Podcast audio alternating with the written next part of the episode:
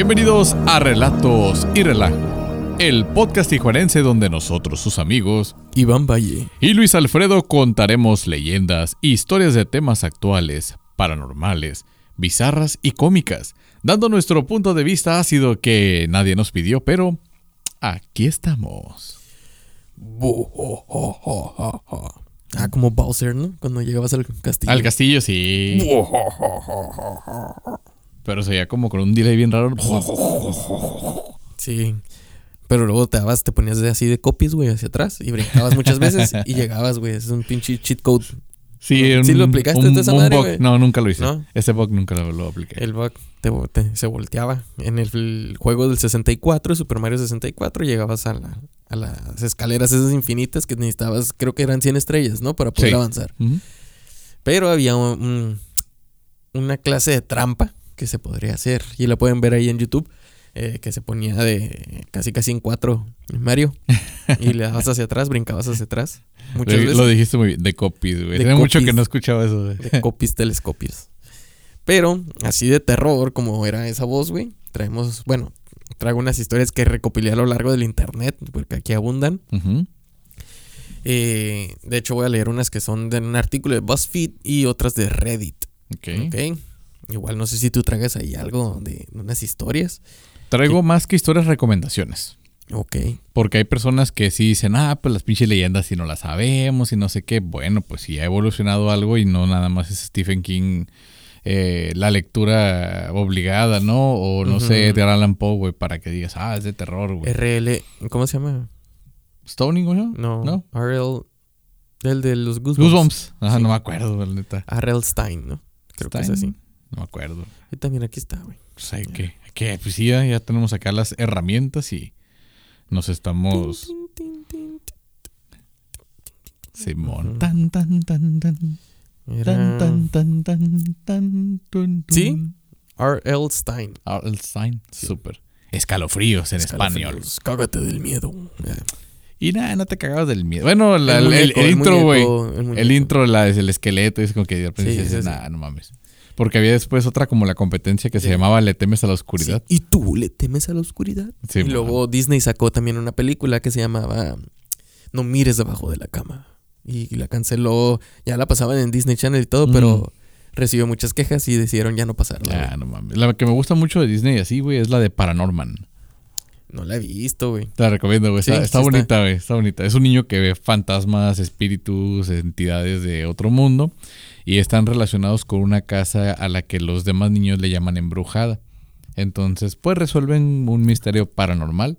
Y el niño se llama Norman, entonces por ello el paranormal. Paranorman. Ah, está pero, bien, güey. pero está muy bonito, güey. Sí. Bueno, me gustó. está- Es, es- es animación, ¿no? Ese sí, completamente. 3D. Ujú. Sí, traigo aquí una. Este, esa es una. Una historia corta, güey, que viene en el artículo de BuzzFeed. Que dice. Él escribió Victoria Kohler en Facebook. Y dice así, güey.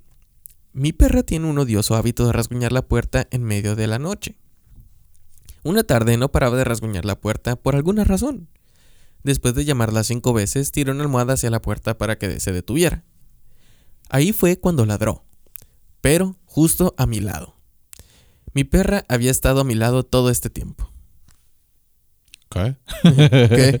¿Qué? ¿Qué verga le hizo la perra? Sí, no? a huevo, güey. ¿Cómo la ves, güey? Esas historias... Estaban aruñando, así. Ah, Pues esas historias eh, cortas son las que...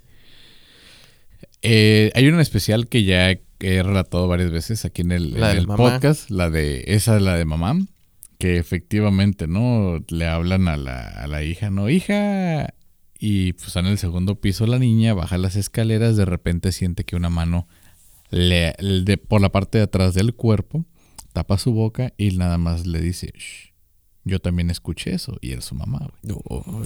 Entonces dije, no puedo creer que en tan pocas letras, güey, te pueda producir algo de verdad. Porque sí, he leído muchas historias que según son de miedo y... Y las leyendas. Sí, güey, las y el leyendas. charro llegó en la noche tocando tres veces la puerta. Está bonito como el folclore y la madre, güey. Pero ya hasta que escuchas algo como el caso de Josué y empiezas ya tú a imaginar cosas. Y eso es lo que le pone lo bonito al... bueno, desde mi punto de vista, al terror o a lo que es el Sí. miedo, güey.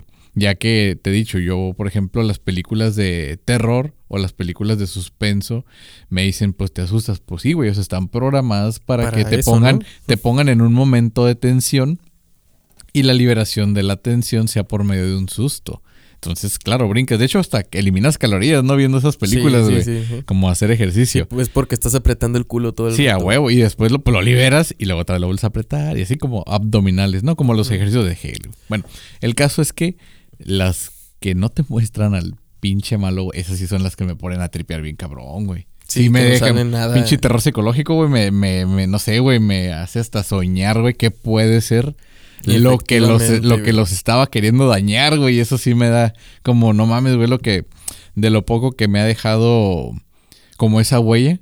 Casi el trauma, ¿no? De, pero es que el pedo es como en el episodio del diablo, güey.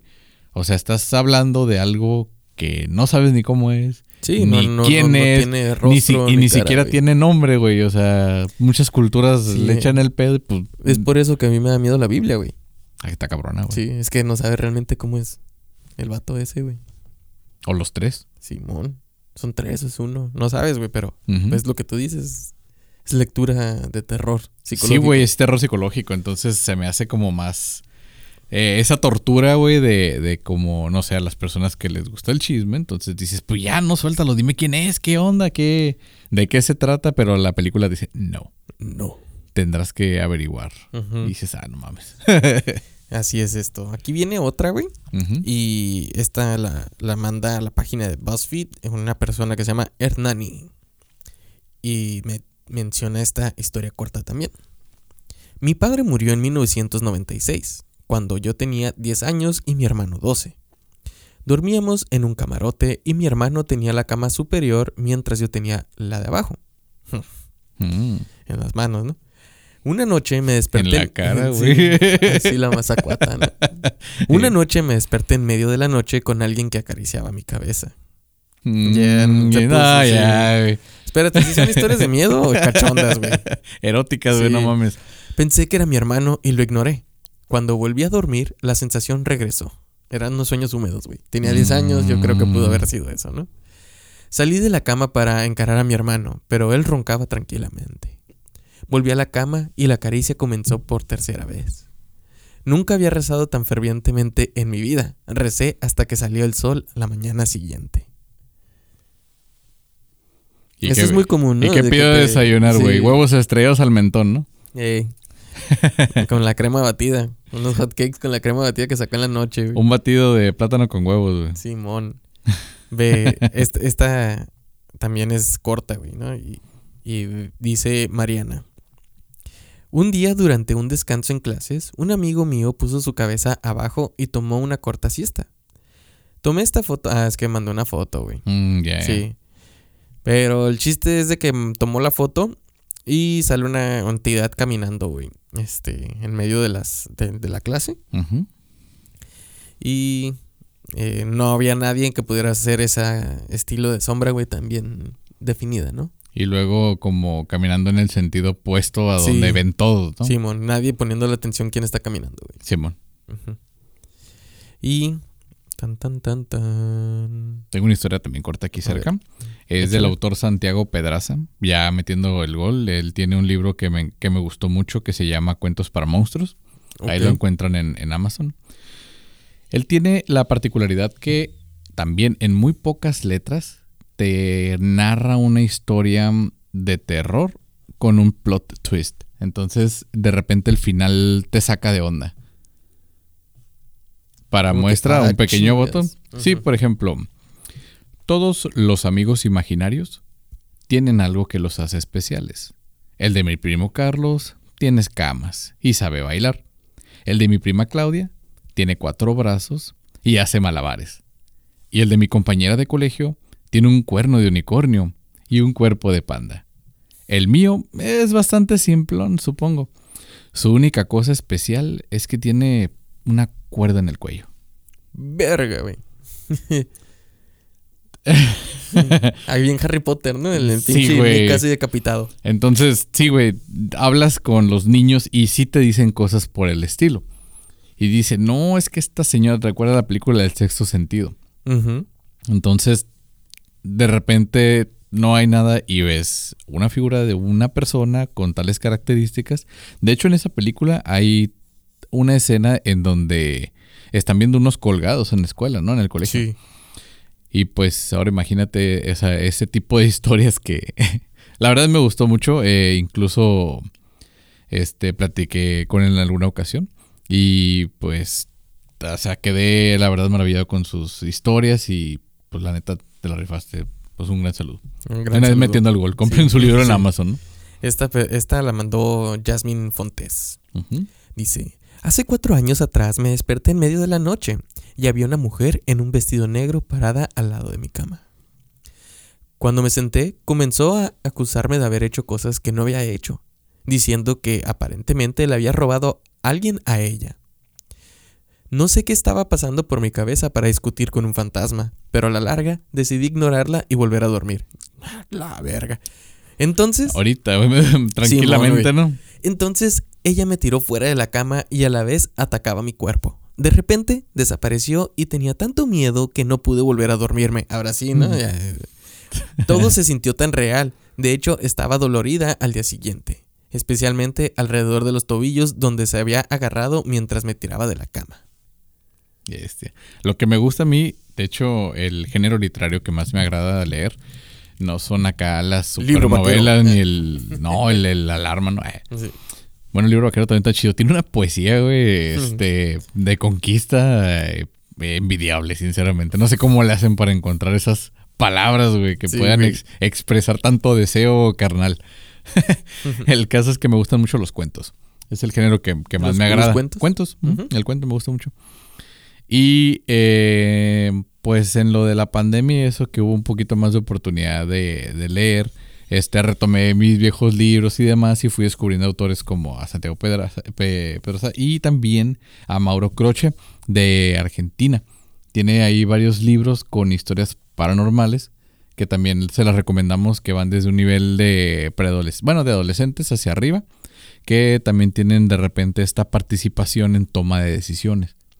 Lo que a mí me agrada mucho del género del cuento es que estimula demasiado tu imaginación. Entonces, así como te decía, cuando tienes este terror psicológico en el cual tú ya le estás poniendo forma, le estás poniendo características que a ti te asustarían, no precisamente a otra persona, es donde dices, ay, güey, está chingón o no, ¿sabes qué? Eh, pinche cuento vale madre. Entonces, sí hay, o sea, sí hay cuentos que te dejan un, una huella así en la, en la mente de, de miedo, pero de los que más me han asustado, un libro de los que sí me ha hecho que, se me ponga la, piel, chinita es este cuento, a ver, déjalo, lo, tengo aquí para no mentirles. Es Alguien en la ventana de M.M. Broson. Creo que se llama Mónica. Mónica Beltrán. Sí, Mónica Beltrán Broson. Este, y es del, del Fondo Económico de Cultura, güey. De México. Este libro, Alguien en la ventana, es una historia, eh, de hecho es como una animación eh, la portada de un niño así asomándose como en una puerta, donde narra la historia de que es un cambio de casa. Al cambiarse de domicilio, nuestro protagonista empieza a notar que pues en el edificio contiguo enfrente, de repente veía una luz prendida y así en una ventana, ¿no? Pero pues resulta que sí era un edificio abandonado. Y en una ocasión escucha ruidos y demás. Pero lo interesante del, de la historia es cómo te va narrando lo que nuestro protagonista se va encontrando hasta que efectivamente es, descubre que hay una entidad en forma de niño, el cual le pide ayuda.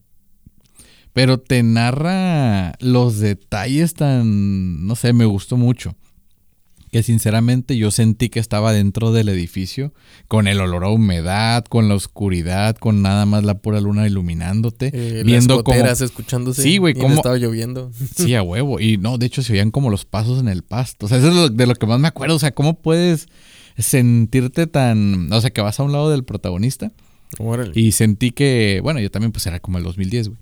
Este, pues estaba ahí entre la prepa y la uni y como que dices, no, pues este pinche cuento se, me quedó grabado, güey, que, que, me produjo la sensación de escalofrío, de que se me enchinara el, de que se me encuerara el chino. Y la verdad también eh, se los recomiendo. Es un libro que no les quiero hacer ese gran spoiler, pero son de esas historias que de verdad no pueden faltar en las fogatas, ¿no? Porque uno va de campamento o va a la lunada, pone su carne asada y a veces te sientas en la noche después del kumbaya y de tu payasada esa, ya empieza a contar las historias de terror, ¿no? Lo que, ah, vamos a contar historias de terror y pues, no, que la leyenda de la llorona, pues no mames, ya metes este terror psicológico entre tus invitados y serás no el alma de la siesta, sino el más odiado, porque ya todos se van a querer a dormir. A huevo. Esta la manda, bueno, la escribió E.F. Santos 2005 y dice así. En realidad, una antigua profesora me contó esta historia. Cuando ella tenía casi 15, solía salir a explorar cascadas con sus amigos. Era un domingo y habían decidido ir a una cascada que estaba cerca de una pequeña granja. Todos estaban bajando por el camino cuando una larga fila de personas apareció frente a ellos, alejándose de la granja y caminando hacia la ciudad. Mientras se acercaban, decidieron, eh, se dieron cuenta que era una procesión de un funeral. Ellos pasaron a la procesión y pudieron ver que estaba compuesta de solo hombres que vestían de negro. Todos tenían sus cabezas bajas de tal forma que no era posible verles la cara. Cuando el grupo de amigos giraron a ver la procesión e irse, esta se había desvanecido. Cabo uno. Sí, se, fue, ¿Y la raza que estaba aquí? oigan, oigan, y. Oiga, ¿y los demás? tengo una historia que ahorita me, recordaste. Bueno, tengo dos. La primera es de una persona creyente en la Santa Muerte. De las historias que me contó fue cuando, platicando con esta persona, mm, le pregunto yo acerca de cómo es que te protege si tú ya te entregaste y pues ya es inevitable lo que va a suceder cuando termine tu vida, ¿no? Y dice, por lo mismo es que le rezo, por lo mismo es que la venero, porque como yo ya, ella ya tiene mi fecha y todo, pues me va a proteger de todo mal y que no sé qué, bla, bla, bla. Le digo, pues como que te, ¿cómo te protege de todo mal si se supone que es una entidad mala? Me dice, una vez yo iba caminando por hacia mi domicilio otra vez, saliendo del trabajo, pero tenía que cruzar una especie de área verde, no un parque como tal, un área verde. Que está de repente entre, no sé, los camellones y esas cosas, pero tenía iluminaria, era un pasillo largo con área verde. Entonces, pues era un día así, esos clásicos con niebla y todo el rollo, ¿no? Como Silent Hill. Va bajando de su transporte público, va a cruzar esta, este bueno, este, este pasillo de área verde. Entonces, pues se percata que casi tres cuartas partes, pues se veía una sombra de una figura ahí que se escondía. Y pues muy probablemente pensó que la iban a saltar, pero pues tenía que pasar por ahí. Entonces ella, eh, pues vuelve a encomendarse a la santa, si me que le llama a la niña, y pues frotando su cadenita, ¿no? Que traía en el, en el saco, ya la mete y todo. Y dice, pues ya si me van a hacer algo, pues por lo menos que no me hagan daño, que se lleven las cosas y que no sé qué, bla, bla. La, la persona pasa por este pasillo, ve al sujeto, el sujeto la ve, no hace nada, pasa de largo, toma el transporte y se retira. Dijo que pues igual sintió muy mala vibra, le dio mucho miedo, bla, bla, bla. Ok, para no hacerte la historia larga, me cuenta que días después se entera que parece que salió en un periódico, país sí les debo cuál, una nota donde no solo asaltaron a una persona, a una mujer que iba detrás de ella al parecer, porque cuando revisó las horas, era una hora con la, en, la, que ya había pasado. Entonces, eh, del asalto parece que se resistió y hubo violencia, ya con arma blanca, alcanzaron a llegar las autoridades, detuvieron a la persona y este la otra persona sobrevivió. Y lo que me cuenta que fue lo que le puso ya la, piel chinita fue cuando se enteró que al parecer el, el, malandro o la persona que asaltaba ahí sí era, o sea, sí era un ladrón, sí era un ladrón y que en el interrogatorio le preguntaban pues qué tipo de personas y todo para pues, ver si hay una persona más que lo iba a denunciar. A lo que él, a lo que él contesta, pues hubo una persona antes que ella, pero iba acompañada de dos personas altas. Y ella iba Entonces, sola. y ella iba sola, güey. O sea, nuestra protagonista iba sola. Entonces, que, que no la asaltó que porque traía dos acompañantes. Ándale.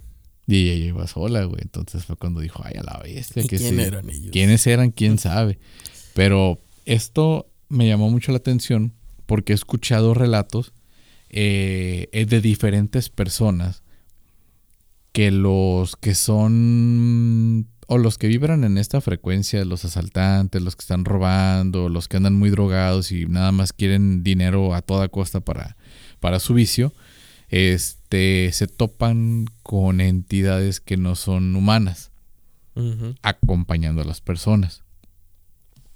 Acabo de ver un video, de hecho se me perdió, te lo iba a mandar, que era creo que de un canal cristiano, donde una persona me figura, no me acuerdo si era de Miami, narra que esta persona tuvo, iba, no me acuerdo si iba a predicar o algo total, que se encontró una persona a la que él le dijo que Dios le iba a ayudar y no sé qué, y que le empezó a hablar en idiomas y que no sé qué, que lo empezó a insultar.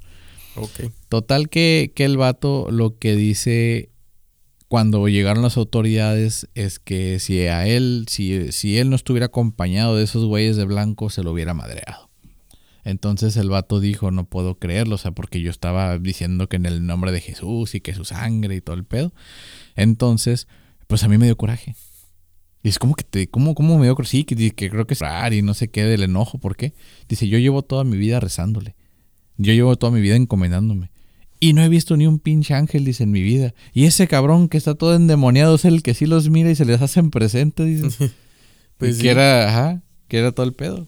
A su manera de ver o desde su punto de vista, pues Dios lo protegió por medio de ángeles y esta persona no lo atacó porque pensó que venían en bola.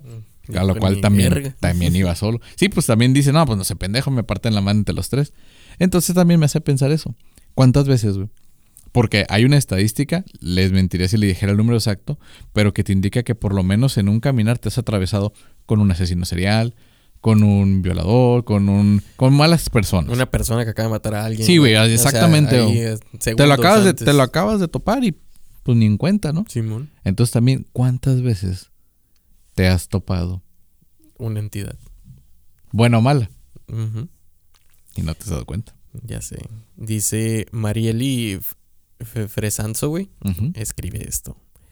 Una vez mi esposo y yo invitamos a unos amigos para comer pizza. Uno de mis amigos, que siempre ha sido bien espiritual, comenzó a sentirse enfermo en la cocina y se disculpó. Y fue a nuestro dormitorio. Una vez que estaba en la habitación, comenzó a moverse de un lado a otro y reírse en una voz que hizo que mis pelos se pusieran de punta. No dijo cuál. Salí corriendo de la habitación temblando de miedo. Mi esposo echó perdón, mi esposa entró a echarle un vistazo y volvió pronto diciendo que nuestro amigo quería hablar conmigo. Nada pendejo. Nada pendejo, güey. ¿Y, si vas tú? Nada, bájale tú. No, quiero ver a tu esposa. Mm, entré a la habitación donde mi amigo caminó hacia mí con sus ojos en blanco, hizo unos cuantos gruñidos y dijo: esta es mi casa, puta. Luego, había pinche cañitas, ¿no? Luego se arrodilló y besó mis pies, frotó su mano en mi panza y me movió como si él estuviera sujetando un bebé. Te quería coger, yo creo, eso madre. Cuando se arrodilló, de nuevo el teléfono sonó fuertemente y salió del trance. Alrededor de un mes después supe que estaba embarazada, lo que podría explicar el gesto que él hizo, mi suegro había fallecido hace ocho meses antes de este incidente, lo que podría explicar el, esta es mi casa, hacia, hasta la fecha todavía me aterra. Por eso les seguimos aconsejando no construyen en casa de sus suegros. a huevo. Evítese pedos, no lo haga, compa. Pues así mero, ¿no? Dice, mi madre siempre se quejó que tenía un montón de pesadillas, pero nunca me decía de qué trataban sus sueños. Un día, mientras estábamos en el mall o en el centro comercial, sugerí que esperara, sí, que esperara en el patio de comidas mientras estaba comprando nuestra comida. Cuando regresé con nuestra comida, ella tenía una extraña expresión en su rostro, así que le pregunté si estaba todo bien. Ella dijo que estaba bien. Así que terminamos con nuestra comida y nos fuimos. Mientras bajábamos por la escalera mecánica para irnos, me di la vuelta para hablar con mi madre, y casi me dio un infarto, porque detrás de ella había un hombre vestido anticuadamente sujetando uno de los hombros de mi mamá y mirándome con una expresión muy enojada. Ella miró el impacto en mi rostro de inmediato y me gritó, preguntándome que andaba algo mal. Así lo escribió, güey. ¿eh? Cuando le conté lo que había visto, ella comenzó a llorar y me dijo, acabas de describir al hombre que intenta matarme cada noche en mis sueños. A la bestia. Ya se había salido de los sueños para... Simón. Esa madre tienen, este, un nombre, güey. Esos tipos de espectro, pero no me acuerdo. Ahorita a ver si... Los que ya se son interdimensionales, supongo, güey, porque sí, pues porque ya si están en los sueños es como Freddy Krueger, güey. Si lo Ándale. vieras y ya en la vida acá despierto, ¿no? ese sí- ese güey sí estaría feo verlo, güey. Freddy Krueger en la vida Sí. real, sí, güey. Pero no sé, tanto tiempo también me llevo a pensar ese tipo de monstruos porque también fue una uno que marcó mi infancia, güey. Pues pura madre me quería dormir, ¿no? Entonces dije, bueno, si un momento llega a lo llego a ver de verdad. No sé si tú miraste la película de Jumper, Eh, los güeyes que se teletransportaban. Algo así. Ah, sí. bueno, pues resulta que los cazadores lo, lo torcieron a un güey porque, a ver, pues abre la puerta. No sabrían abrir una puerta, güey, no, no sabían girar una perilla. Uh, Porque como no lo ocupaban, ya que se teletransportaban, pues ahí fue donde la puerca torció el rabo, güey. Ay, güey. Así lo torcieron al vato. A ver, pues, la El perilla. Y no supo ni qué pedo. Entonces yo me imaginé que el güey que estuviera en los sueños en el mundo real no iba ni a saber caminar, güey. Puede ser. Fue mi único pinche como de donde me agarré para allá, güey. Ese güey no va a saber caminar, no va a tener puntería, a lo mejor la pinche gravedad no la va a saber controlar. Ya sabes, eh, pensamientos pendejos Sí, no, para la- quererme la- calmar, En güey. esta dimensión no, no le iba a armar, ¿no? Sí, güey, yo dije, güey. tiene muchas desventajas. Sí, Yo- es que tienes razón, güey, porque tú en la dimensión de los sueños, güey, cuando quieres correr no puedes. Sí, está- Se siente de la verga, güey, Sí. estar corriendo y que no se mueva nada. Ya sé. Y aquí mencionan en otra historia que dice así. Eh, ¿Otra es una ahí a la mano? No, ah, bueno, sí, traía una a la mano, pero no es completa porque agarré la historia genérica de la que iba a con la que con la que hice llorar a los niños en la primaria, güey. Ah, ok. que dice um, ah, a ver a ver dónde estaba ay ya se me perdió bueno el caso es que es viene de una profecía bíblica que indica que habrá tres días de oscuridad en la tierra Mm. entonces muchos se lo atribuyen que a la carta de Fátima, a que fue en ese capítulo donde la mencioné y en, en fin, se lo pueden acomodar a quien quieran, o sea, es una historia así bien genérica. Que de hecho ahorita otra vez creo que en TikTok empezaron a hablar de ella porque hubo un eclipse. Entonces iba a haber tres días de oscuridad y que, ay, ahí está, ¿no? Y la estamos esperando desde el año 2000, así como aquí en Baja California que se rompa la falla de San Andrés. Y nos Y no- sí, pues sí, que nos convertamos en una isla, ¿no? Ahora sí, o, Sí, o, o- o en, o no sé, o en pesebres. Pero bueno, este, el, el, el caso es que en esta teoría se habla de un fenómeno, a ver, que va a durar tres días en las cuales no habrá oscuridad y que habrá un diluvio tremendo, ¿no? Que muy continuo. Y a partir de ese suceso se recomienda a las personas permanecer en su casa o de lo contrario, pues van a desvivirse. Además de que, se de que se aconseja no abrir la puerta a nadie, ni aunque se trate de un ser querido conocido, ya que este sería en realidad un demonio o una entidad maligna. Durante el periodo de oscuridad también se cree que sucederá el milagro de las velas benditas, las cuales se mantendrán prendidas los tres días de oscuridad, lo cual producirá que los no creyentes cambien sus conciencias y se arrepientan. Además, según los creyentes de la Virgen de Fátima, tras este periodo de oscuridad llegará un Salvador. Bueno, dice que aquí este episodio ya ha cambiado de fecha varias veces. Eh, ah, el último fue el 21, 22 y 23 de diciembre de 2023. ya, Ujú, pasó, ya pasó. no pasó nada.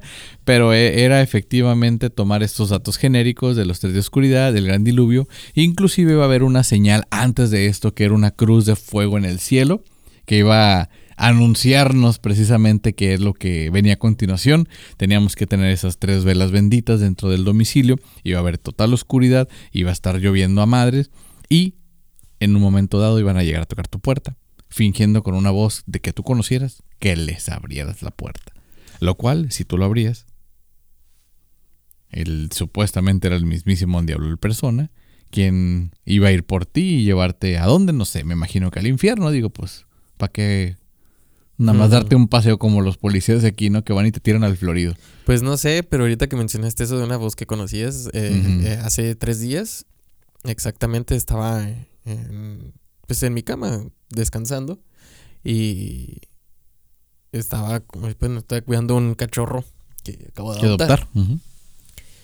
Y me desperté temprano porque pues tenía unos problemas estomacales el perrillo y, y pues, le estaba echando el ojo, ¿no?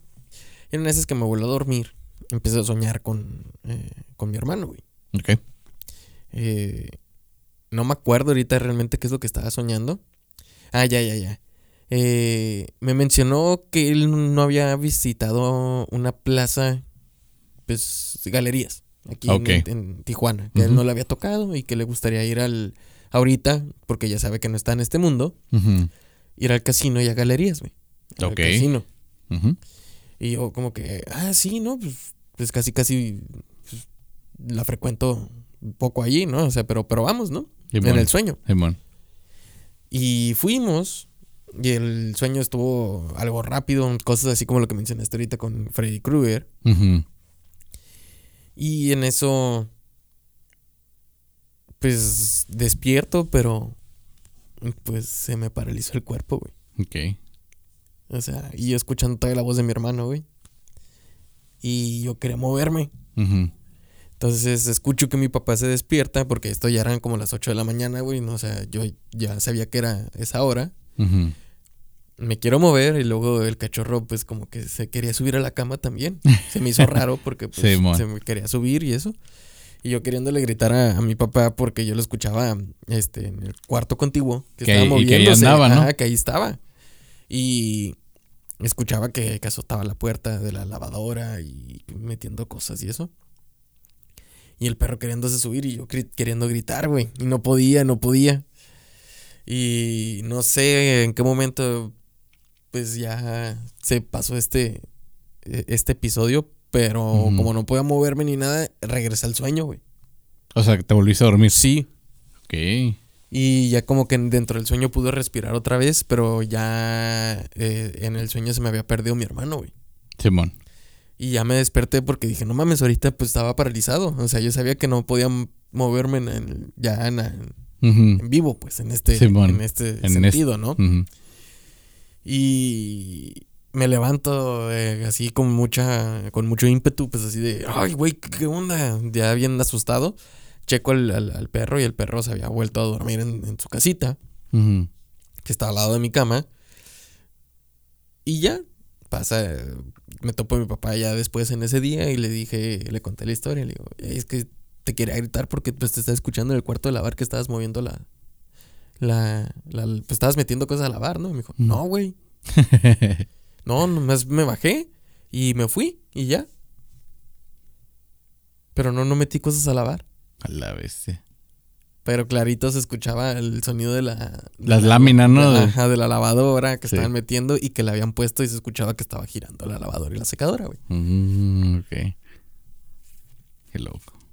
Y ahorita que contaste, pues, la- la- esta historia de que van a llamar a alguien que conozcas, me vino a la, a la mente el sueño con mi hermano, pues, es como. ¿para qué querías ir al casino?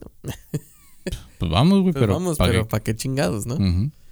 Eh, aquí traigo... Está curioso porque la última vez que lo soñé hace varios años ya, el, el- me lo encontré, pero como en una Arcadia, güey, como en un Chuck E. Cheese's, en un, no sé, en un Peter, algo así. Sí. Y de, de esas zonas que son una, un lugar para, para niños que tiene tanto jueguitos como maquinitas de Arcadia. Y este juegos donde avientas esta como pelota a, a unos aros, ¿no? Al final. Sí, sí, Brinca. como el, boliche de aros le dicen, ¿no? Ajá. Así de inverso, algo así. Simón. su nombre. Ah, pues de ese tipo de, de lugar, pues. Y ahora tú en un casino, digo, por, por las maquinitas y ese pedo. Qué raro, ¿no? Dice... Interesante. Eh, esta viene de la página del Confidencial, que menciona así. Estaba un día echándome una siesta con mi chico en casa. Supongo que lo está hablando una mujer, ¿no? Eh, probablemente. Probablemente. La habitación está llena de espejos. Me desvelé y en uno de ellos vi cómo él estaba de pie. Lo llamé reclamándole a la cama y, contest- y su contestación vino de a mi lado.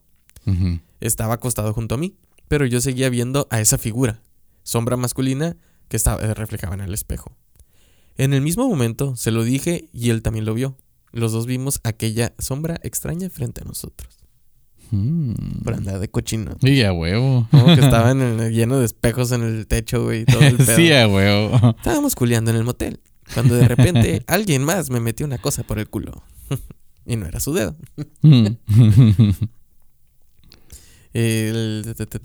Aquí viene otra, güey. Pero dice: El usuario K Mendo 4 cuenta que cuando tenía 10 años se encontraba una noche durmiendo cuando eh, le despertó el sonido de la puerta de su habitación abriéndose. Pensando que era su madre, ni siquiera se inquietó. Notó cómo se sentaban en la cama y cuando abrió los ojos se sorprendió al ver que no era su madre. A los pies de la cama había un chico sentado con las piernas cruzadas dirigiendo su mirada hacia él. Aunque en realidad tenía las cuencas de los ojos negras, como medias vacías, pareciera que no tuviera ojos. Extendió su mano hacia mí y me asusté, pero reparé eh, en que me mostraba una caja negra. Me acerqué para cogerla y, en ese instante, retrocedió. Me incorporé a la cama, extendí mi, eh, mi mano y le dije, dámela.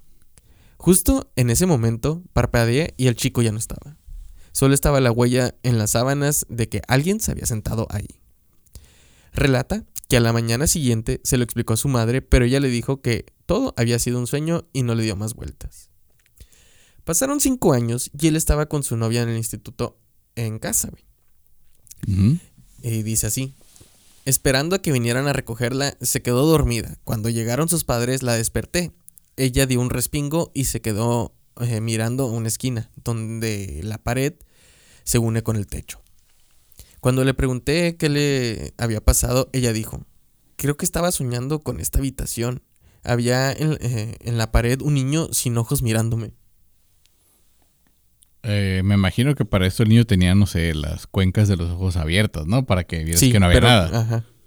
Él le contó que le- lo que le había pasado hace cinco años atrás. Pero finalmente quedó como un hecho aislado. Sin embargo, no acabó aquí. Cinco años más tarde, nuestro protagonista seguía con la misma chica y en la misma casa. Mm, estaba bueno el palo, ¿no? Cinco años. Pues supongo que sí, güey. Pero ahora, con una niña de dos años. Sí, estaba bueno el palo. Mi hija se despertaba todas las noches y hablaba. Durante un tiempo pensamos que era algo normal, cosas de niños, hasta que comencé a reparar en que era la misma conversación cada noche. Un día le pregunté, ¿con quién hablas, hija? Y me dijo que era un niño pequeño, que era muy simpático. Eh, se ha perdido y busca a su mamá, le dijo a su hija, güey, este niño. Ok, ok. Ella siguió manteniendo conversaciones con el niño hasta que ese mismo año decidieron mudarse.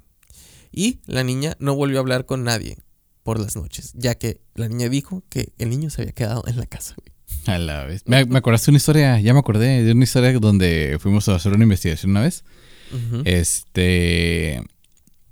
Era pues un, un terreno que no era baldío, nada más era un terreno grande con varias eh, de- apartamentos.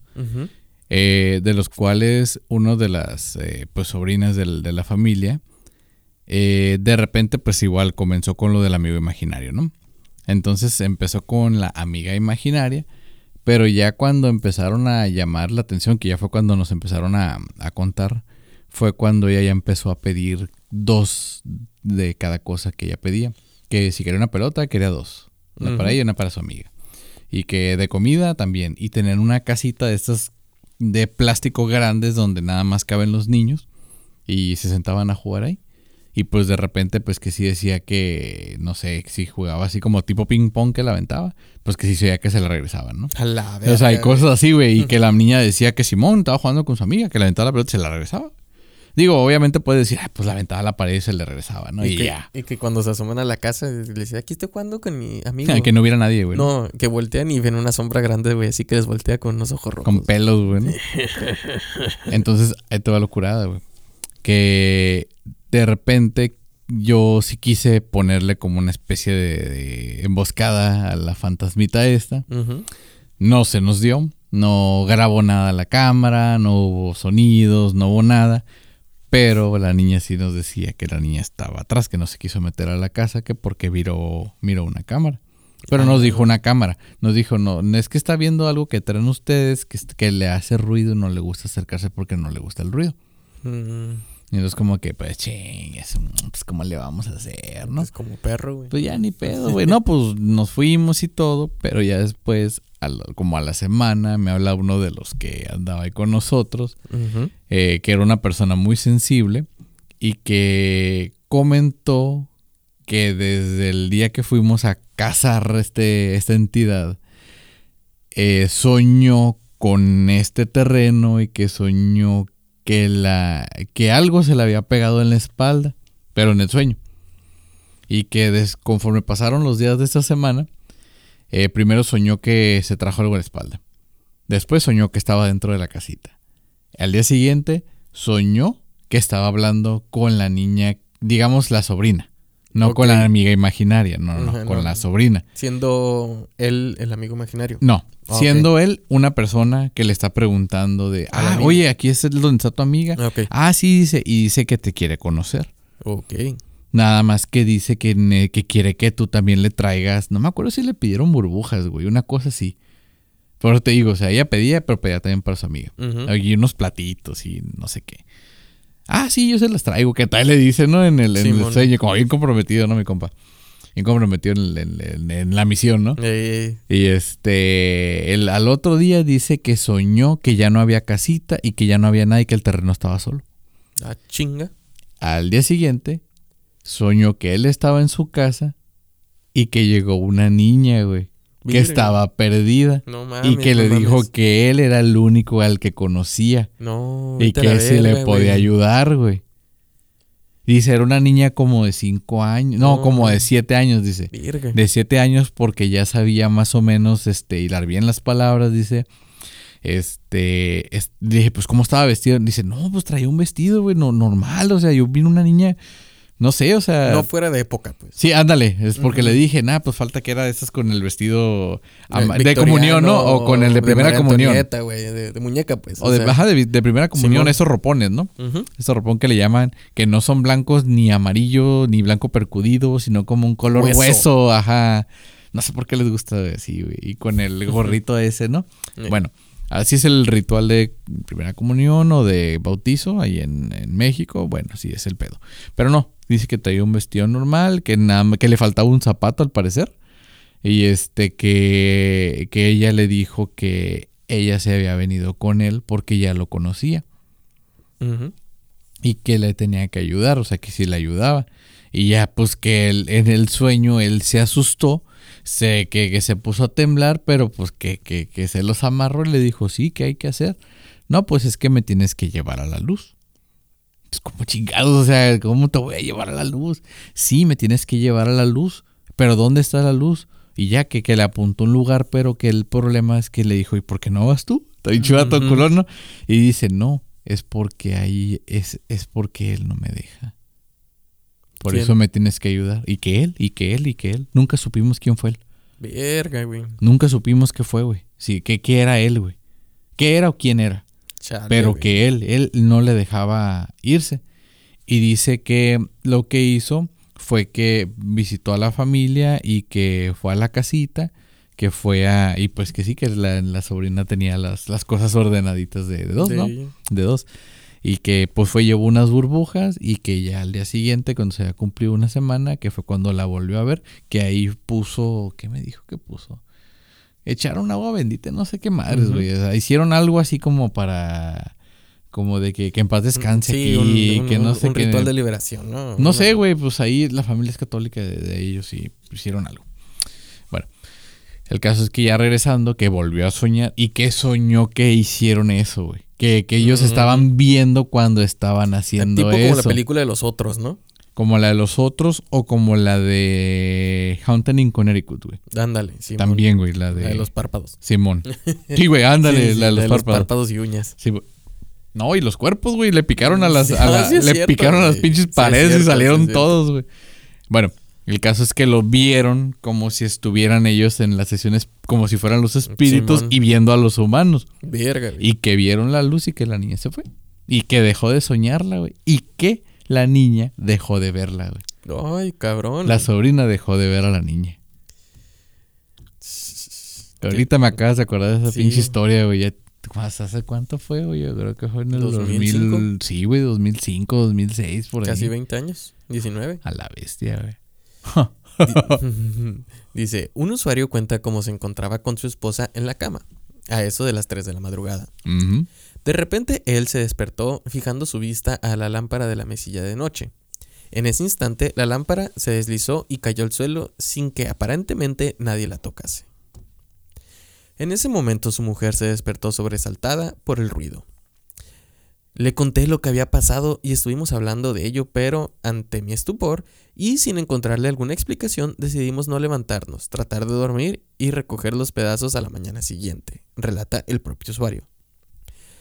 ¿Cuál fue nuestra sorpresa al levantarnos y ver cómo la lámpara estaba a los pies de nuestra cama intacta, sin ningún rasguño, colocada en el suelo? Mi mujer y yo estamos intentando encontrarle sentido a lo que ocurrió. Ah, chinga, ¿qué pasó? Pero qué verga. sí, a huevo. Eh, en otra historia que me acuerdo que me contaron, era un niño que también, pero ese güey tenía como cuatro años, apenas hablaba, y que hablaba de un tal Brandon, güey. Y este Brandon, pues nada más era como que, ah, sí, sí, Brandon, tu, tu amigo, ¿no? Tu. No, dice Brandon, el que tiene aquí sangre. A la verga, güey. y se señalaba la cabeza en el lado de la frente, arriba del, del ojo, en una Sí. 100, cerca de la 100. Ahí donde se- Tenía sangre. tenía sangre, güey. No, en ese no intervenimos, no nada, fue una historia que me hicieron llegar nada más. De que pues la sensibilidad de los niños, ¿no? Y su inocencia te les hace decirte, ah, sí, mira esto, lo otro. O Sí. como los niños que ven el aura que te dicen, ah, mira, es que tienes colores. naranja. Tienes colores alrededor, sí, güey, te dicen ese pedo. Entonces, pues está. No sé, está, está chingón porque nadie les. No sé, casi, casi puedo asegurarte que nadie les ha enseñado. Ay, tú cuando veas un extraño, dile esto. Sí, sí. Porque No. sí, claro, le puedes enseñar. Y le puedes decir tanto de un personaje que no existe que, pues por eso Sean esas tradiciones, pues navideñas con ciertos personajes y así, ¿no? O sea, pues. Sí, sí, sí. Efectivamente.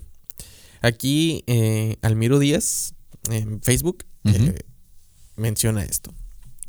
Trabajo en un antiguo edificio que fue construido en 1929. El espacio estuvo cerrado al menos 20 años antes de que nos mudáramos, porque el dueño anterior había asesinado a su esposa y luego a sí mismo. Ay. Nos mudamos hace dos meses y prácticamente todos los días, exactamente a las 12.08 de la noche, suena el timbre de la puerta principal. Pero nunca hay nadie ahí. Hemos mirado las grabaciones de seguridad y todo y nunca hay alguien ahí. El otro día estaba solo en la oficina tarde en la noche. Estaba de salida, así que apagué todas las luces, cerré las ventanas y activé la alarma. Cuando me volví a cerrar la puerta, la luz de la cocina estaba encendida, a pesar de que acababa de apagarlas. Todo, sí. En otra ocasión, llegué en la mañana y la luz de la habitación principal se apagó sola. Incluso oí el sonido del interruptor bajando.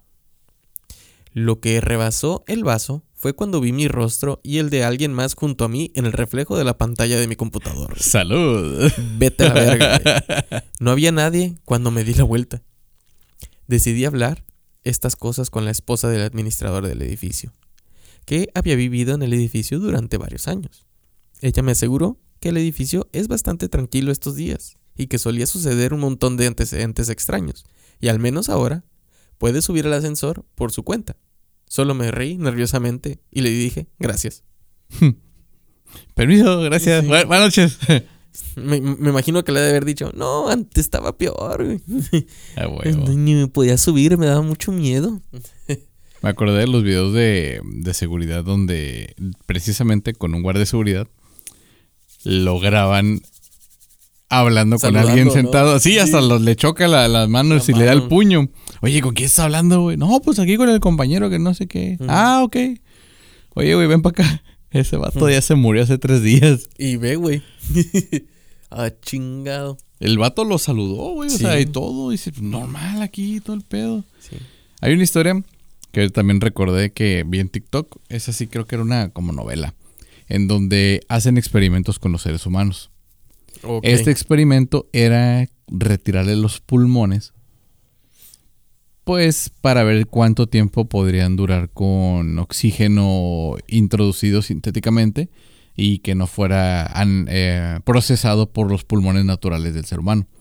Entonces, uno de estos, este, del primer protagonista, entra al experimento, le retiran los pulmones, es un éxito, despierta y dice que al momento de que le empiezan a preguntar, se asusta tanto de lo que ve, de la impresión que tiene al ver dónde está, que intentaba ver su cuerpo, que intentaba ver dónde estaba, que vio a las personas, solamente intentó gritar, pero pues como ya el aire no pasaba a través de las cuerdas vocales, pues no podía hablar.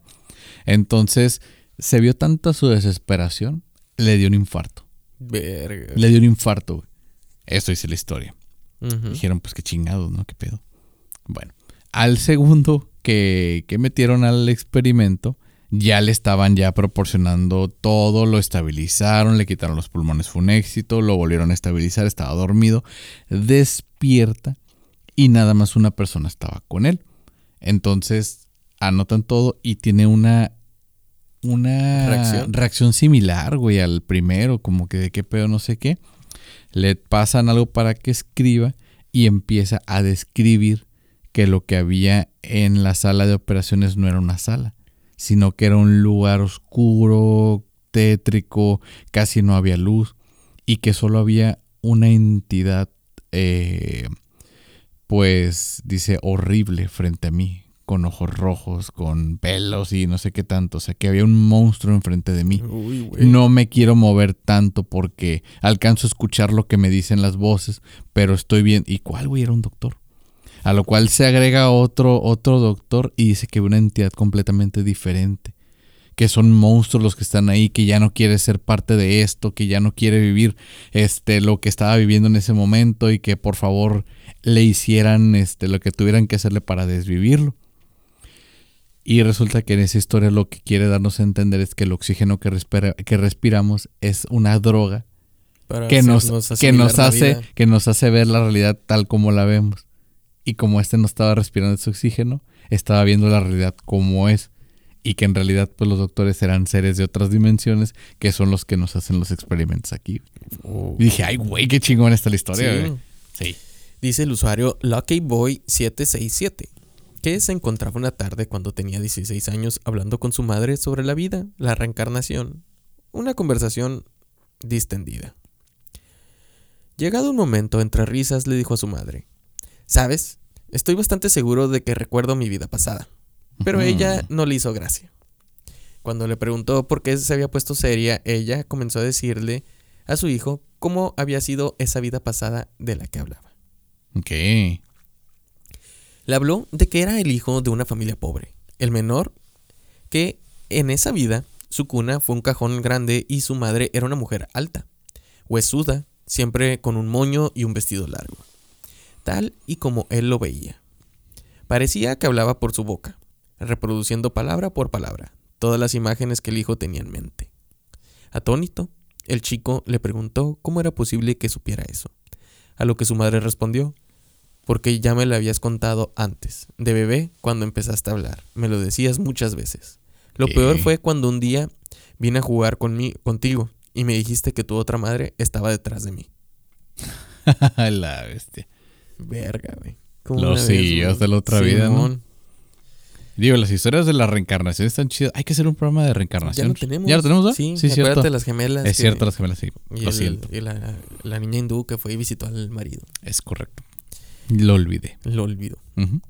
Sí. Pero sí, las historias de reencarnación están bien chingonas. Las que se comprueba que todo lo que dice el niño esta, salió en el periódico como al... Pues ahí fue donde hablamos de lo del tipo que hasta le dispararon, ¿no?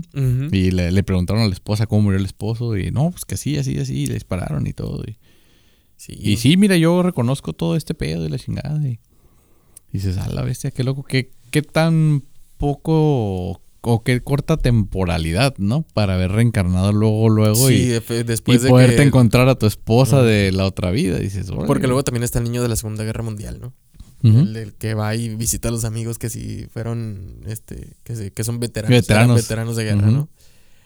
Dice Beatriz eh, Carneiro, que menciona esta historia corta. Cuando tenía 5 o 6 años me desperté por un ruido en mi habitación. Cuando abrí mis ojos había un hombre Eh, un hombre de pie al frente de mí. Es que repitió, había un hombre, había un hombre, güey, como tres veces. Dice, el hombre con una gran barba café, cabello oscuro y ropa negra. Seguí mirándolo con miedo y retrocedí a la cama hasta que estaba de espalda a la pared. Algo así como lo que comentó una vez este, una, en unas historias, ¿no? Luego sentí que el colchón se hundió a mi lado y comencé a llorar. La. Cuando miré de nuevo, él se había desaparecido, pero aún parecía como si alguien estaba tendido a mi lado de la cama. Le pedí que se fuera porque tenía miedo y la cama volvió a la normalidad. Lloré hasta quedarme dormida y todavía recuerdo el rostro del hombre hasta hoy. Nunca había conocido a alguien que se le pareciera ni mis padres. Qué y loco, he escuchado ¿no? muchas historias, güey, de, de que se les hunde la cama a, a muchas personas. Eh, dice, para Jaime Sarker, la experiencia más inexplicable que ha vivido tuvo un lugar en casa de sus abuelos. Y dice así. Mi primo y yo habíamos... eh, íbamos a menudo en bicicleta a cenar a un restaurante de comida china, rico y muy barato. A mi abuela siempre le parecía bien que cenáramos ahí, así que una tarde, como siempre, decidimos acercarnos. Mi abuela no tuvo problema. Sin embargo, una hora antes de salir, se acercó a nosotros y muy seria nos dijo que no fuéramos. Dijo que tenía un mal presentimiento. A pesar de ello, los chicos les apetecía ir, así que intentaron convencer a su abuela de que estuviese tranquila. Revisaron las noticias por si había pasado algo en la localidad y nada, ni accidentes, ni disturbios, ningún crimen en la zona, no había nada que indicase que pudiesen correr más peligro que otro día. A pesar de eso, ella se acaloró. Eh, Le valió madre, sí, pues. no, ella, ella se acaloró tanto e insistió tanto que decidimos quedarnos a regañadientes para evitar darle un disgusto. Los muchachos cenaron en casa viendo la tele en lugar de salir. Y para su sorpresa, las noticias abrieron con una explosión de gas en el restaurante chino. El local quedó arrasado y las personas que estaban dentro murieron. No sé qué sensación fue la que tuvo mi abuela, pero nos salvó la vida. Qué loco. Años después, les la abuela les comentó que ella había abierto la- el gas. Ah, es que se me olvidó, hice todo un pedote Sí. para que luego no me echaran la culpa, ¿no? ya sé, güey. Dejé el gas abierto. Chinga su madre. ¿Cómo la Ah. ves, güey, con esa historia, güey? Pues sí pasa, güey. O sea, también que. Que es el sentido de maternidad, ¿no? Algo así. Siempre también muchas mamás mencionan eso. Como que, no, es que va a pasar algo. Y, y pasa. Esa intuición, ¿no? Simón. De hecho, me, me recordaste también que en las investigaciones cuando tenían, pues los curiosos, ¿no? Que, eh, a ver, quiere ver algo, no sé qué. Íbamos y todo, y me dice, no, pues es que la neta yo no veo nada, yo no vi nada, no, no, no sé qué pedo, que no. Y pues yo le digo, ¿quieres ver? No. ah, Pues ahí está, güey. O sea, Sí, esas, las, esas son las primeras este, preguntas a responder que, que no es por meter miedo, es que neta, güey. O sea, si quieres ver, vas a ver. Nada más que, pues sí hay técnicas y demás para que las anomalías las puedas ver frente a ti y pues la verdad tu cerebro no puede procesar una anomalía de ese tipo. O sea, de, no, no mames, no, esto no, no, no se, no se puede, no, no es cierto. Pero pues ya es cosa de cada quien. Ya sé, güey. Eh, una última, dice Yo Thais. estoy, yo estoy buscando, yo estoy Ok, buscando. bueno, no, yo ten- sí, sí, yo, todavía no, yo bueno. tenía unas aquí, yo tenía unas aquí. Dice Thais Santos. Cuando tenía unos 13 o 14 años, compartía mi habitación con mi hermana y había un espejo en la pared frente a mi cama. Me desperté por una fuerte luz una noche, como si alguien hubiera estado iluminando con una linterna mi rostro. Cuando abrí mis ojos, vi a un hombre mayor vestido con una bata de hospital, con una larga barba frente al espejo. Era el anciano el que estaba brillando tan intensamente. Él se ponía un collar de plumas y me vio mirando en el espejo. Estaba tan asustada que cuando se dio vuelta para mirarme quedé inmovilizada. No podía llamar a nadie porque mi voz no salía y ni siquiera podía moverme. Cerré mis ojos y no los abrí de nuevo hasta que era hora de levantarme. Iba a la escuela luciendo un desastre porque pasé días sin mirarme en un espejo. Nunca me quedé sola en la habitación de nuevo o en cualquier lugar con espejos. Hasta el día de hoy no hay un espejo en mi habitación. No, pura madre, güey. Y luego un, un, un señor, güey. Vete a la verga, güey. No, como el vato, güey, que vio que en el edificio que volteó y estaba el, alguien atrás. Ya encontré uno de los cuentos. Ya. Eso sí es este. Bueno, ese parece que es un autor anónimo. O si está, pues créditos a su respectivo, respectiva autor, autora. Mi novia perdió la vida en un accidente de tráfico. Lloré durante horas cuando me enteré. Empecé llorando porque ya no estaba. Seguí haciéndolo por nuestras últimas palabras. Tuvimos una discusión por teléfono. El día de su velación fue terrible. Tan solo miraba su cuerpo. Demasiado maquillaje. Me daban náuseas. Esa noche me la pasé abrazada, me la pasé abrazado a mi almohada, sin poder dormir, mirando mi teléfono en la oscuridad, leyendo nuestra última conversación. Luego, le escribí un nuevo mensaje. Lo siento, Liz. Te amaré para siempre. Lo envié y caí rendido. Me despertó el zumbido de mi teléfono. Miré la hora, 1.49 am. Había un mensaje nuevo. Liz, ¿para siempre? ¿Quién tenía su teléfono? Me lo pregunté antes de enfadarme por ello. ¿Quién es? Me responde. Soy yo, Liz. Quien quiera que seas, por favor, para. Contesta Liz. Soy yo, lo prometo, puedo probarlo. Pregúntame algo que solo sepamos tú y yo. La curiosidad me invadió y le hice pregunta tras pregunta. Ya había amanecido cuando acabé convencido. Me dijo que no podía decirme dónde estaba, pero que era un lugar increíble que estaba feliz. Dijo que iba en contra de las reglas a hablar conmigo, pero que nadie podía remediarlo. Eso me hizo sonreír. Me dijo que no podía llamarme, pero que me escribiría siempre que pudiera. Durante meses nos escribimos, casi siempre recordando nuestro pasado. Se negaba a compartir detalles de su nueva vida. Tampoco me hacía falta. Era feliz leyendo sus mensajes de nuevo. Después me dijo que debería empezar a salir con alguien. Le dije que no. Liz me responde, pienso que no deberíamos seguir escribiéndonos. Yo, ¿de qué estás hablando? Ella, fue una mala idea, lo siento. No, no, no, espera, no quiero perderte de nuevo. Y ella contesta, te amo, adiós. Le escribí cada día durante semanas suplicándole que me respondiera. Me encontraba al borde de la depresión sabiendo que la había perdido de nuevo. Una noche me desperté para encontrarme solo en mi cama. Mi habitación estaba oscura y fría. Agarré mi teléfono para ver la hora. Una 49 am. Ningún mensaje. Mm. Sentí deseos de llorar, pero ya no quedaban lágrimas. De pronto, escu- escuché un golpeteo seco que venía del armario. Vete a la. Por favor, sonido de fondo. Escuché, gracias, escuché un golpeteo seco que venía del armario. Miré. Y ahí estaba ella. Ah, de Despacio emergía de entre mis camisas colgadas. Incluso en la oscuridad, sus rasgos delicados eran inconfundibles. Liz, susurré. Mi corazón se agitaba nervioso. No dijo nada, tan solo me miraba sonriendo. La luna desde mi ventana hacía que su pálida piel brillara.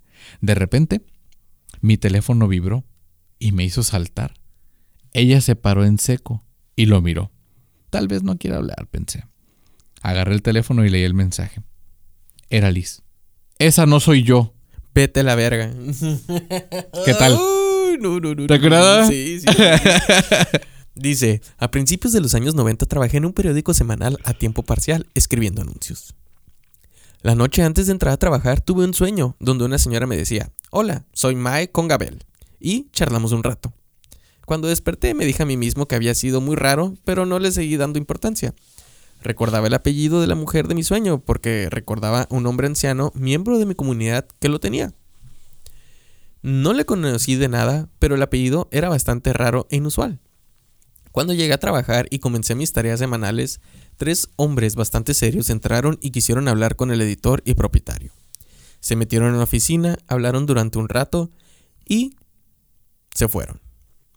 Cuando mi jefe salió a comentarnos que teníamos que hacer un obituario sobre la esposa de Harold Congabel, llamada May, casi me da un infarto. Ah, Yo no conocía a esa señora, ni siquiera sabía que Harold estuviera casado. Fue algo realmente raro.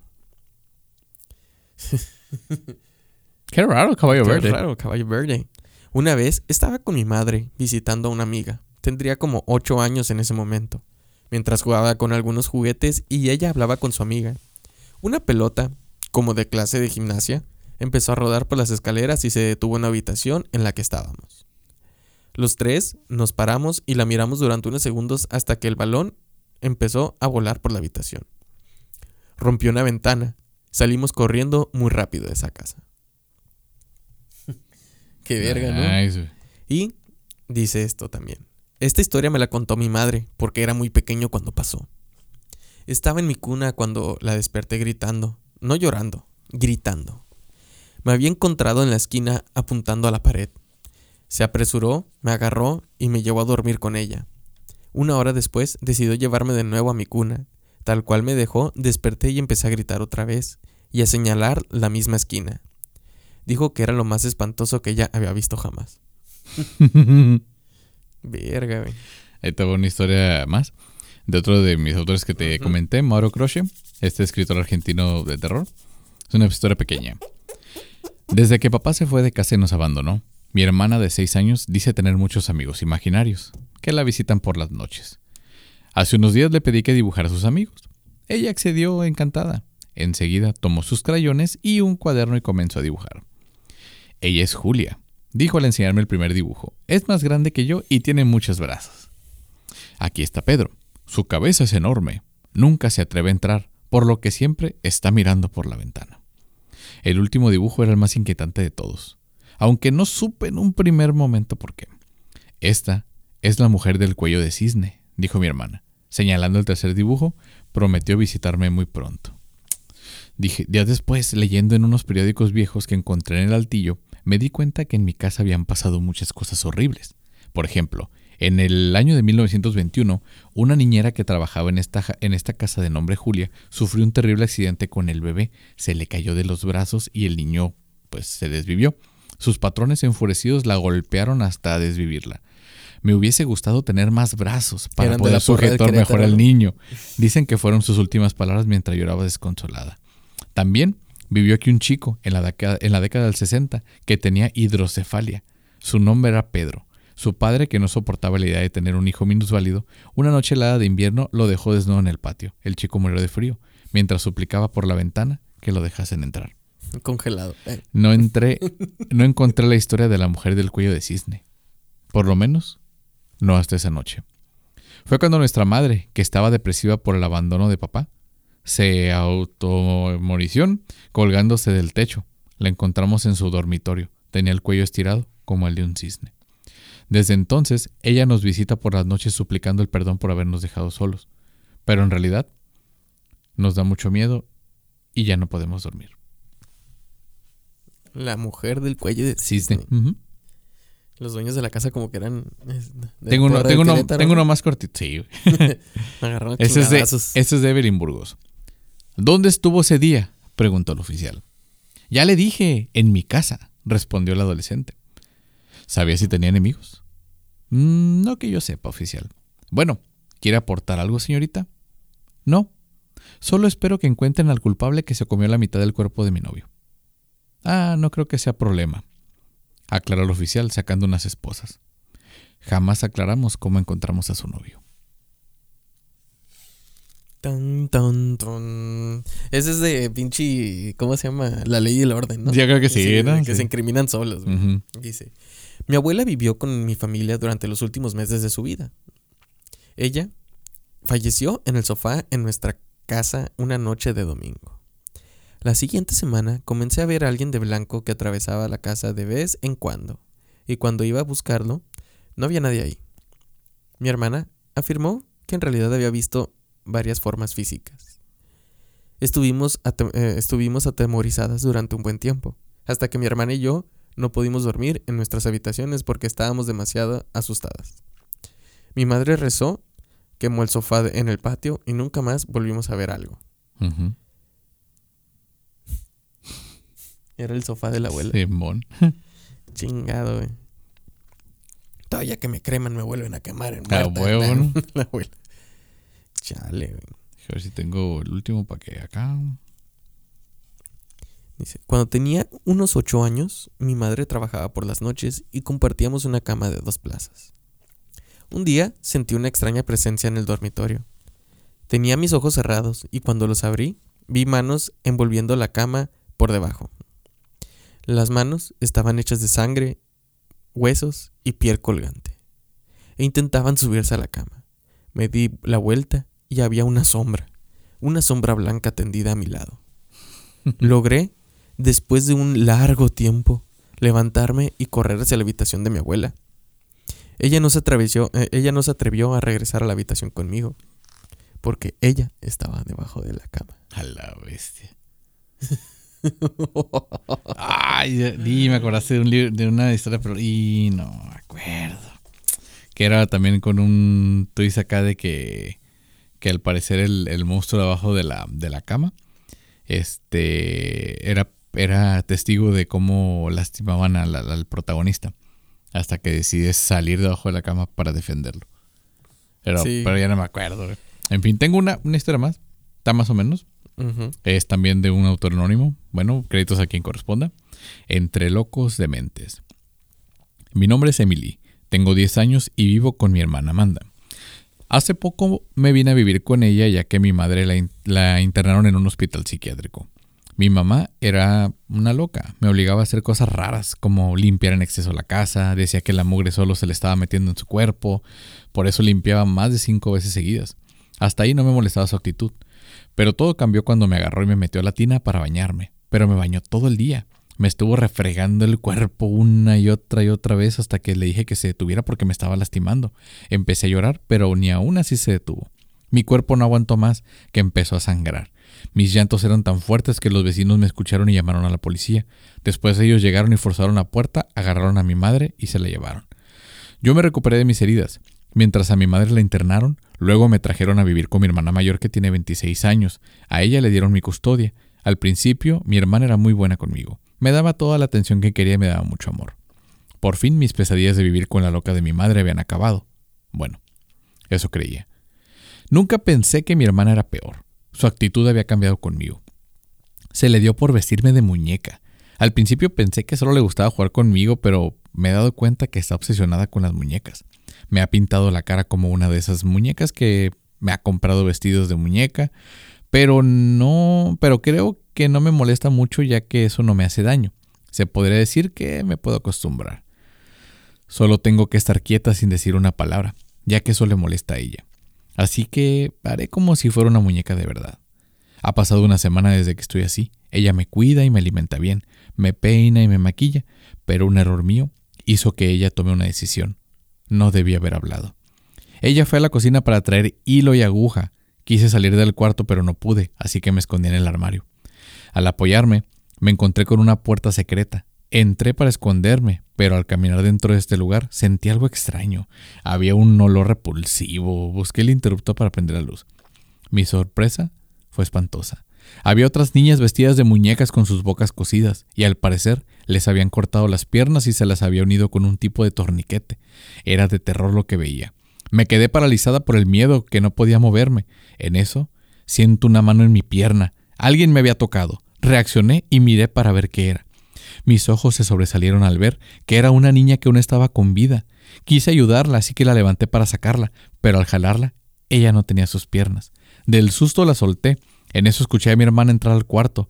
No sabía qué hacer. No quería terminar como esas niñas. Así que dejé a la niña y me escondí entre las demás. Me aguanté para no gritar. Mi hermana había entrado diciendo, Emily, ¿dónde estás? Quiero jugar contigo. Me tapé la boca para que no me escuchara. Ella empezó a enfurecerse y con el cuchillo que tenía en su mano dio de puñaladas a todas las niñas que estaban ahí. Tenía miedo de que uno de esos ataques me llegara a dar a mí. Mis lágrimas, mis lágrimas caían. Trataba de rezar para que no me encontrara, pero estaba muy nerviosa que di un pequeño grito. Ella volteó por donde, no- por donde estaba escondida y en mi mente decía, no, por favor, no vengas aquí. Cuando ya estaba a punto de encontrarme, la niña que iba a ayudar empezó a hacer sonidos. Mi hermana la miró y le clavó el cebollero en uno de sus ojos, atravesándolo y arrancándoselo de un jalón. Eso hizo que yo saliera de mi escondite y corriera hasta la puerta. No sé cómo, pero logré salir de ahí. Bajé hacia la sala y quise escapar, pero las puertas estaban cerradas. Me apresuré a esconderme porque ya estaba cerca. Emily, ven, no te haré daño. Solo quiero jugar, me decía. Claro que quería jugar, pero no el juego que quería ella jugar, eso no me gustaba. No me quedó más remedio que agarrar el martillo que encontré. Ya me había hartado. Quise seguir su juego, pero ella había sido muy mala. No debió hacer eso a esas niñas. A mi madre la perdoné por lo que me había hecho en la tina, pero esto sí que no se lo perdonaba a mi hermana. La tomé por sorpresa y la ataqué por atrás dándole un martillazo en la cabeza. Cuando la vi en el suelo me dieron ganas de darle más, pero me contuve y se me ocurrió algo mejor. Como ella estaba inconsciente, aproveché y la vestí como muñeca. Agarré el hilo y la aguja, lo pasé por su boca y se la cosí. Corté los tendones de sus piernas y brazos para que no se pudiera mover. Eso era algo más sutil que cortarlas por completo y hacer un torniquete. Luego la maquillé, después la dejé sentada en la sala. En verdad, parecía una linda muñeca. Ahora, ella era mi juguete. Verga. la verga. No mames, pinche Five Nights at Freddy, güey. Sí, ¿no? No, no, no, no, no, no, no, no. ¿Quieres otra o ya? Sí, échate otra. ¿Una cortita? De. Una de las que no del. el- Bueno, de Santiago Pedraza. Otra vez. Ok. Hay que. Se, se la neta sí se la rifa, me gustan. A ver, ese es el señor Barba Ridícula. Una noche, cuando yo era niño en la luna, era un poco más joven de lo que es ahora. Mi padre entró en la habitación. En la oscuridad, su sombra era inexistente igual que sus sueños. Se sentó en mi cama, me acarició el cabello y me besó la frente mientras la luna se erizaba como un gato. Mis ojos cerrados y la falta de luz le hicieron pensar que yo estaba dormido, así que sus labios emitieron una despedida que intentó disfrazarse de algo más. Hijo, quiero que seas bueno. Quiero que cuides a tu hermano, que lo ames y lo protejas siempre. A partir de ahora vivirán con tu tía Eva. Yo debo irme. Hijo, debo matar al hombre que asesinó a tu madre. Tengo que hacerlo. Por favor, convierte en un buen hombre, conviértete en un buen hombre y no me juzgues por mis decisiones. Dijo mi padre pensando que nadie lo escuchaba. Salió lentamente de la habitación y yo me levanté con los puños cerrados. Yo sabía quién era el asesino de mi madre. Mi sospecha era tan fuerte que me ardía bajo la piel. El señor de barba ridícula. Este era un hombre que vivía en el último piso del edificio. No me gustaba cómo miraba a mi mamá. Incluso un par de veces la tomó violentamente del brazo y la amenazó mientras yo observaba desde el fondo del pasillo. Escuché cuando mi padre salió del departamento y sonó como si la puerta me lanzara una invitación a seguirlo. Corrí a la cocina tropezando con mi propia sombra. Tomé un cuchillo dispuesto a unirme a la guerra que mi padre estaba a punto de librar. De librar. En el cuarto de mi hermano dormía también mi tía Eva, una de las personas a las que más odiaba en este planeta. ¿Por qué? Por haberse quedado callada, por haber sido una hipócrita. Sin embargo, mi odio debía dirigirse a otro objetivo, el señor de barba ridícula. Salí del departamento y seguí a mi padre por unas escaleras que parecían una serpiente enroscada, guardando suficiente distancia para no ser visto. Mi mano hacía temblar el cuchillo. Los recuerdos llegaban solo para darle potencia a mi rabia. Odiaba al señor de barba ridícula, odiaba su altanería, odiaba cuando él y mi madre se encerraban en su departamento mientras yo cuidaba a mi hermano. Odiaba verla saliendo de ahí, arreglándose el cabello mientras él le apretaba los muslos. Odiaba cómo el imbécil sonreía cuando nos miraba a mi padre y a mí desde lejos. Intenté no hacer ruido, pero mi corazón latía como un tambor escandaloso. Sin embargo, mi padre no lo notó. Compartíamos un vínculo sin que él lo supiera. Éramos como un león y su cachorro saliendo de cacería. Todos hablan sobre cómo el amor te hace feliz, pero cuando se trata de unir a las personas, no hay nada más eficaz que el odio. Al llegar al último piso, mi padre se detuvo en el pasillo. Se estaba preparando. Su objetivo era la puerta del último departamento. La puerta donde vi tantas veces salir a mi madre acomodándose el vestido hacia abajo. La pausa silenciosa que hizo mi padre me sirvió también a mí para recordar. Quiero que lo pierdas. No me interesa. Si no haces algo, te juro que te desvivo. Eso fue lo que el señor de barba ridícula le gritó a mi madre días antes de, días antes de que ella muriera. El recuerdo de aquella amenaza hizo que mi corazón bombeara magma. Apreté con furia el cuchillo como si quisiera transmitirle mi poder. Mi padre no se movía. Así que para no hacer ruido, seguí recordando. ¿Embarazada? ¿Estás loca? Eres una mujer casada, maldita sea. Eso fue lo que mi tía Eva le dijo a mi madre mientras yo estaba escondido debajo de la mesa. Mi padre empezó a avanzar y yo le seguí con la torpe cautela de un felino inexperto. Su oscura silueta parecía la de un coloso marchando hacia la guerra. Con cada paso que dábamos, mi corazón parecía querer salirse de mi pecho para caminar con sus propios pies, aunque tuviera que jalarme de las venas. Finalmente, llegamos a la puerta del señor de barba ridícula. El combate había empezado. Yo temblaba de rabia. El cuchillo gruñía como una pequeña bestia. Sin embargo, un detalle nos dejó a la luna y a mí igual de sorprendidos. Mi padre no se detuvo. Siguió caminando rumbo a la azotea. Me quedé pasmado por unos instantes. Estuve a punto de soltar el cuchillo. Pero cuando volví en mí, lo sostuve con el doble de furia. Seguí a mi padre con el corazón en llamas. Al salir lo encontré parado al borde de la azotea, como un zombi que miraba el cielo. ¡Papá! grité rompiendo violentamente el pacto que había hecho con el silencio. Él volteó a verme y por un momento pareció no reconocerme. Vuelve a la cama, hijo, me dijo con voz serena. No, él está ahí dormido en su departamento. Tenemos que desvivirlo, papá, hay que desvivirlo. Él sonrió con dulzura e ironía al ver que empuñaba un cuchillo que temblaba frenético. Hijo, él ya está fallecido, igual que tu madre. Mm. Hizo una pausa y su siguiente frase destruyó mi mundo.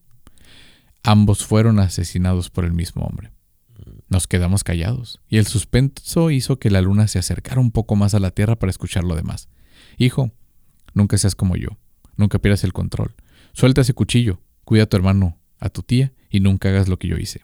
Dijo esto y luego se dejó caer desde la azotea. Tatán. Me aplicó Otro. Netflix. ¿Qué tal? Chale. ¿Tan sabes, no? Sí, sí. Bueno, es que a mí sí me gustan. De hecho, eh, hubo, hubo un momento que empecé a publicar de ese tipo de historias. De en- historia, sí. Ya deja de estar publicando eso y no dejas dormir. Sí. Sí, pero Ah, muchas razas sí le, sí huevo. le interesaron y pues Sí. por eso ahí le- les comparto en esta en este episodio de historias de terror porque siempre lo decíamos en el intro y no habíamos hecho uno de historias de terror.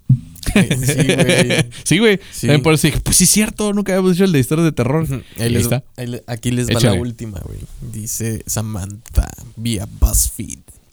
Mi abuelo paterno falleció y después del funeral toda nuestra familia regresó a la pequeña granja donde él había vivido con mi abuela porque no queríamos dejarla sola.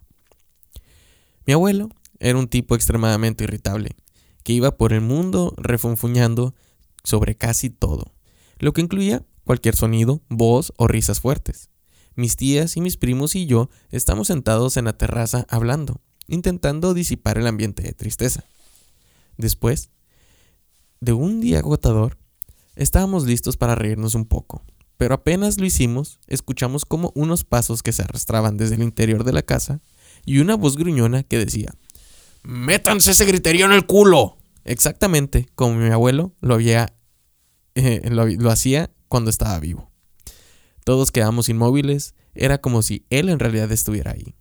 Un corto tiempo después, mi abuela terminó mudándose lejos de la granja porque no lo dejaba de gritar mi abuelo. No manches. Tan, Ese tan, tan bueno. Se quedó cagando el palo, güey, ¿no? A huevo. A ver si no nos gritan aquí, güey. Ya sé, güey. Eh, del autor Mario Croce, les recomiendo el libro mm, Crónicas Sobrenaturales de Milena Krau. Es un personaje muy bonito, es una investigadora privada, güey. Está ¿Sí? chido, güey. sí. Ah, ok, ok. Y síganlo en Facebook y en, sus redes porque tiene las historias eh, como estilo WhatsApp, que se ven las conversaciones de lo que está sucediendo entre los protagonistas Ah, ok. y ya Sí. te, te va metiendo en la historia. Y este, tienen sus libros en Amazon, ¿no? Dijiste. Sí, también. Ah, No, ese es Mario Croce. También, ah, no, también los tiene. Y el, y el otro autor. Ay, güey. Santiago Pedraza, pero. Se llama Cuentos para Monstruos. También se lo pueden encontrar. Creo que de repente da tirajes de, de Amazon y eso. Pero también está en Facebook, en Instagram. Y pues es muy buena onda él, la neta. Ok, chido. Pues recuerden. Ah, pues de hecho con los dos hablé y hey, compré tu libro. Oye, me mandas un saludo de perdida. Ya, Ujú. te mando muchos saludos. Ah, bueno, ok. con eso. Con eso. Chingón. Así que muchas gracias y ahí está la recomendación y pues la verdad se la rifan. Sigan escribiendo, la neta. Yeah. Sigan escribiendo, están, están muy chidas las, las ideas que proponen y pues ya ven al leoncito que sí, sí le gustaron las, las Sí, historias. sí, sí, sí. No, pues todas, güey. De hecho, mi esposa me, me regaló de sorpresa el cuento de, del de Cuento para los Monstruos de Ah, Santiago ok, Pedraza, qué güey. chingón, qué chingón. Ahí lo tengo. Este, recuerden de seguirnos en todas nuestras redes sociales como arroba relatos y relajo podcast. Agréguense al grupo oficial de Facebook, Relajientos Relatores, y pues ya saben que estamos en todas las plataformas de streaming. Aquí en YouTube no se olviden de darle suscribir. También cliquen en la campanita para que les avise cada cuando aquí nuestro eh, becario se le ocurra subir el material. No se le Y no- venir Y no perderlo, güey. no mames, güey, hay capítulos incompletos y ya vi que fallas de origen y que no sé qué, güey. Ah, es que no le puse eh, grabar. Y güey, hace un desmadre, güey, pero bueno, así es este pedo. Ya sabes. En cuando fin. quiere venir a trabajar. Que cuando quiere trabajar, trabaja, güey, porque con ven- venir no le basta. En fin. Bueno, pues muchas gracias por prestarnos sus oídos y sus ojos. Espero que estas historias de terror o estas pequeñas historietas les hayan gustado. Bueno, no historietas, Uh, son historias, cuentos. Cuentos de terror, pero de terror. Sí, de esos que jalan pelos. Ah, no, ¿Mm? ¿cómo es el pie? ¿Ya ¿Te encuentras el chino? Sí. Que te da culo. Recuerden, los que nos están escuchando por Spotify, volteen hacia atrás. Oh, miren el retrovisor. Que no venga nadie sentado. Asegúrense que no hayan detrás de ustedes. Ya sé. Chao. Chao. ¡Ah!